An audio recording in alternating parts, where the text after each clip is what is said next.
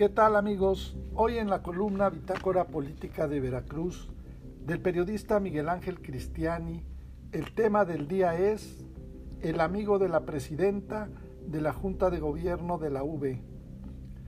Desde hace 44 años el nuevo rector Martín Aguilar es su amigo, un perfecto desconocido en la comunidad universitaria.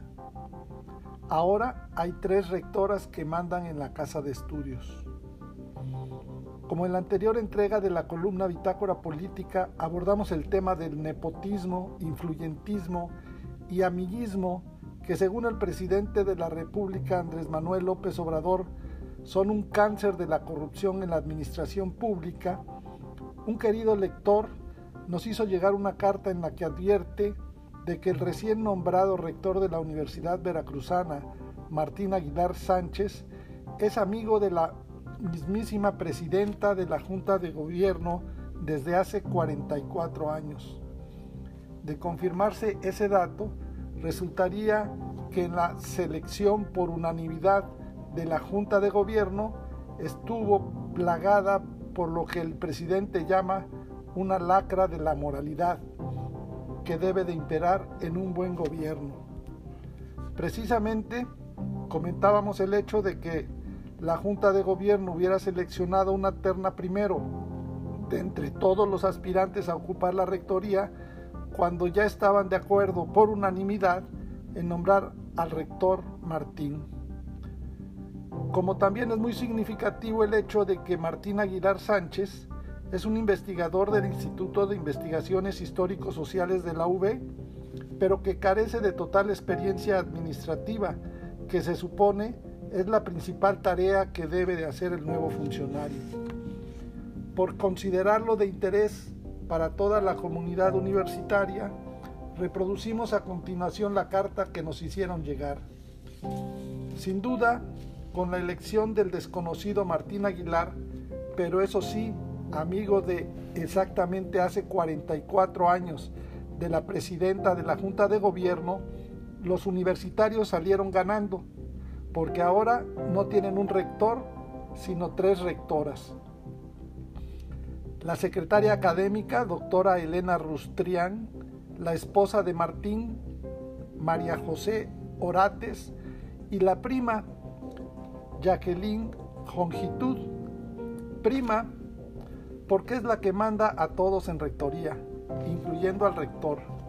Ella es quien ha puesto a todos sus amigos en los puestos más altos y el supuesto rector solo tiene que decirle que sí, ya sea porque o bien lo tiene amenazado o bien no tiene idea de por dónde se maneja una institución de tal magnitud. Qué lamentable. Y ya le metieron el primer gol al nombrar de abogada general de la máxima casa a una maestra llamada Marisol, que lo único que sabemos de ella es que lleva la línea del cardenal y de todos los padres de la Iglesia Católica, completamente en contra del aborto, un logro de años de la lucha de todas las mujeres universitarias.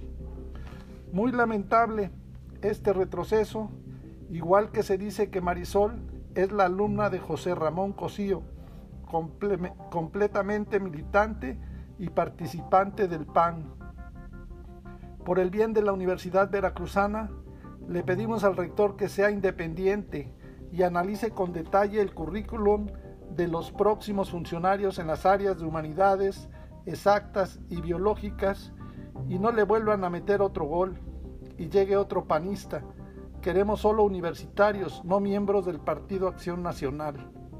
Por lo pronto, este martes, el nuevo rector, Martín Aguilar, acudió al besamanos a Palacio de Gobierno para recibir la bendición formal del gobernador del estado, Huitlagua García Jiménez, quien por cierto habría advertido que se mantuvo al margen de la elección del funcionario sustituto de Sara Deifilia Ladrón de Guevara. Huitlagua García habría declarado a los periodistas cuando le cuestionaron si habría de intervenir en la selección del nuevo rector dijo que no lo haría porque simple y sencillamente ni siquiera lo conocía. Y es que efectivamente Aguilar Sánchez es un perfecto desconocido para la comunidad universitaria. Ahora se sabe que con excepción de la presidenta de la Junta de Gobierno, encargada de conducir la elección del rector. En su visita a Palacio de Gobierno, Aguilar Sánchez aseguró que la acción colectiva, la ciencia, el derecho humano, la sustentabilidad, la transparencia, la perspectiva de género y la asignación financiera centrada en las áreas sustantivas son los principios de su gestión al frente de la Casa de Estudios.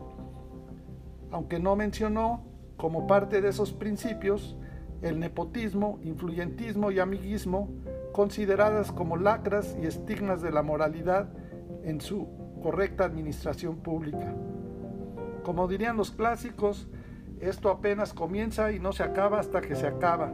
Seguro que en la medida que vayan transcurriendo los días de la nueva administración universitaria, se habrán de ir revelando nuevos episodios que habrán de nutrir los espacios de bitácora política, gracias a las colaboraciones de nuestros queridos lectores universitarios. Para más información del estado de Veracruz, contáctanos en nuestras redes sociales en internet en www.bitácorapolítica.com.mx.